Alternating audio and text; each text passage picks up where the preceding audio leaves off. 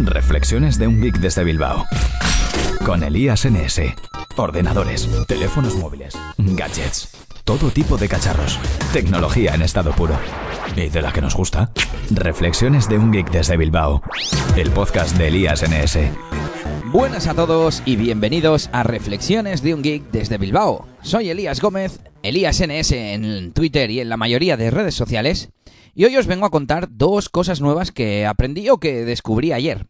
Por un lado, hace tiempo que tengo Instagram un poco desatendido.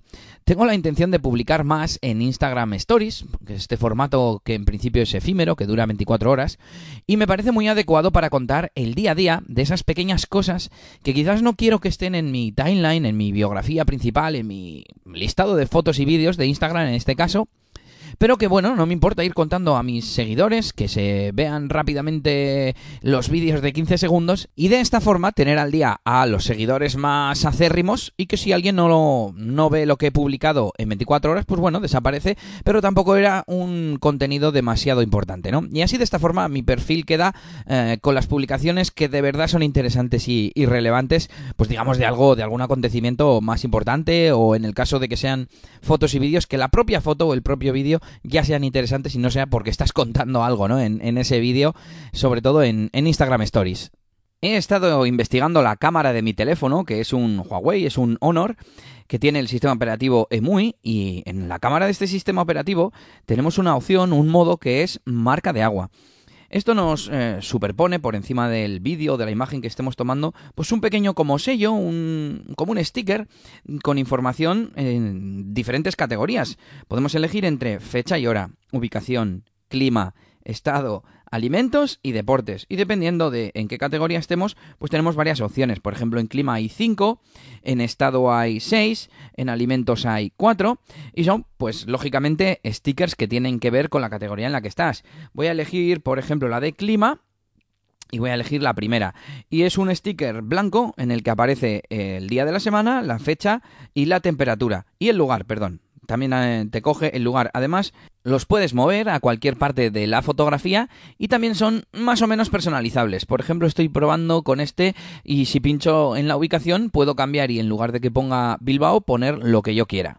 Por supuesto, desde el propio Instagram podemos hacer muchas de estas cosas, como poner ubicación, poner stickers, etc. Pero de esta forma eh, no dependemos de Instagram y además tenemos control para enviarlo pues, a otras aplicaciones o lo que sea. Por otro lado, relacionado con este tema de los vídeos y las fotografías, he estado investigando cómo fusionar y cómo editar vídeos desde el propio teléfono móvil. Estoy utilizando la aplicación de Google Fotos que te permite crear una película que le llama un vídeo al fin y al cabo con varios de tus vídeos existentes en la galería, ya sean grabados o de cualquier otro tipo. Por defecto te junta los vídeos y te hace una especie de composición, digamos, aleatoria, ¿no? Yo creo que intenta coger los cachos más interesantes, les aplica un filtro y además le pone una música. Pero podemos editar el filtro o simplemente dejarlo al natural. Hay un filtro que se llama natural que es sin filtro. También podemos personalizar el tema de la música. Podemos elegir distintas músicas gratuitas que tiene la biblioteca de Google.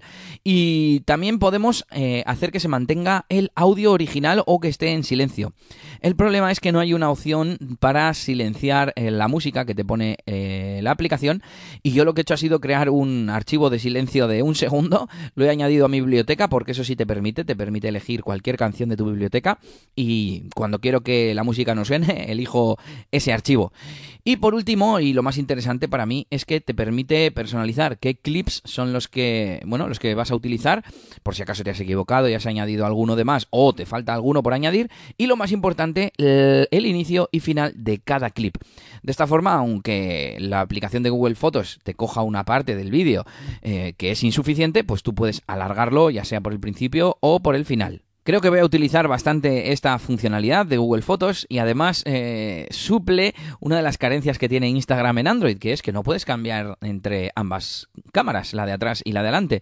De esta forma te puedes grabar un vídeo con la de adelante, otro vídeo con la de atrás y aunque no sea lo mismo, luego los juntas rápidamente en Google Fotos. Reflexiones de un geek desde Bilbao Elías NS. Y la otra cosa que quería contaros, que no tiene nada que ver con fotografías, también lo probé ayer y me ha gustado bastante. Yo utilizo la aplicación o el servicio Digo para guardar favoritos y un poco como repositorio de enlaces y contenido que comparto o que guardo en otras aplicaciones y lo utilizo de vez en cuando como un buscador central donde buscar cosas que he leído, cosas que he compartido, etcétera. Por otro lado, otra de las funciones que tiene Digo y que utilizo bastante desde el ordenador es mediante la extensión para Google Chrome la función de eh, resaltar. Tú puedes seleccionar un texto de una página web y marcarlo como que es pues como un subrayado, ¿no? Además, puedes dejar una nota sobre ese subrayado diciendo, pues, eh, un comentario o que hay una falta de ortografía o lo que tú quieras. Y lo mejor de todo es que esa selección la podemos compartir eh, en nuestras redes sociales, por correo o como queramos.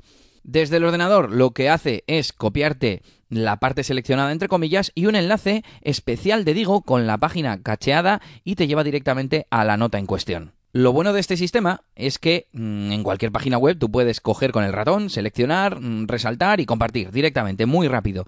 El problema es que en el móvil tú estás navegando en el navegador que sea y no tenemos esta opción. Pero lo que sí puedes hacer es abrir uno de tus enlaces de Digo en la aplicación, lo que te hace es cargar la página web como tal, no la tiene cacheada, pero de igual forma puedes seleccionar un texto y te aparece una opción que es highlight, resaltar, e igualmente que en el ordenador podemos compartir ese highlight.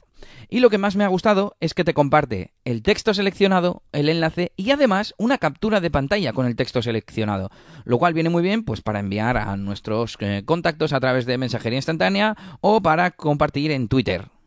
La verdad es que digo, me gusta mucho, es un servicio que tengo, yo creo, un poco infrautilizado y el problema es que hay algunas eh, partes del servicio como la extensión de Google Chrome o la interfaz que ya la han renovado pero era muy antigua y lo tienen un poco a nivel de diseño un poco desactualizado. Por ejemplo, la gestión de etiquetas para los enlaces no me gusta nada, sobre todo cuando vas a añadir una etiqueta desde la extensión de Chrome. Yo creo que si mejoraran eso, utilizaría mucho más. Estoy pendiente de analizar otras opciones como Raindrop, raindrop.io me gusta mucho a nivel visual, es muy, muy rápido de utilizar y si lo hago lo compartiré por aquí, seguro, si hago esa comparativa. Y nada, hasta aquí el episodio de hoy de Reflexiones de un Geek desde Bilbao. Ya lo sabes que me puedes seguir en Twitter en ElíasNS y puedes visitar mi página web eliasgomez.pro donde publico artículos de vez en cuando, recopilo enlaces y por supuesto puedes dejar tus comentarios de estos episodios. Un saludo y agur agur. Esto ha sido todo por este capítulo. Pronto, Elías tendrá más cosas de las que hablaros en Reflexiones de un Geek desde Bilbao. Hasta la próxima. Y recuerda que puedes buscar a Elías Gómez en Google Plus o en Twitter, arroba ElíasNS.